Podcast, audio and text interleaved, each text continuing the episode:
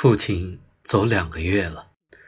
昨夜在两千里外的北京，我见到他了。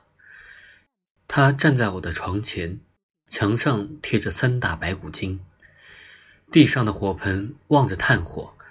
他轻轻按了按我脖子上暗红的伤疤。他说了什么？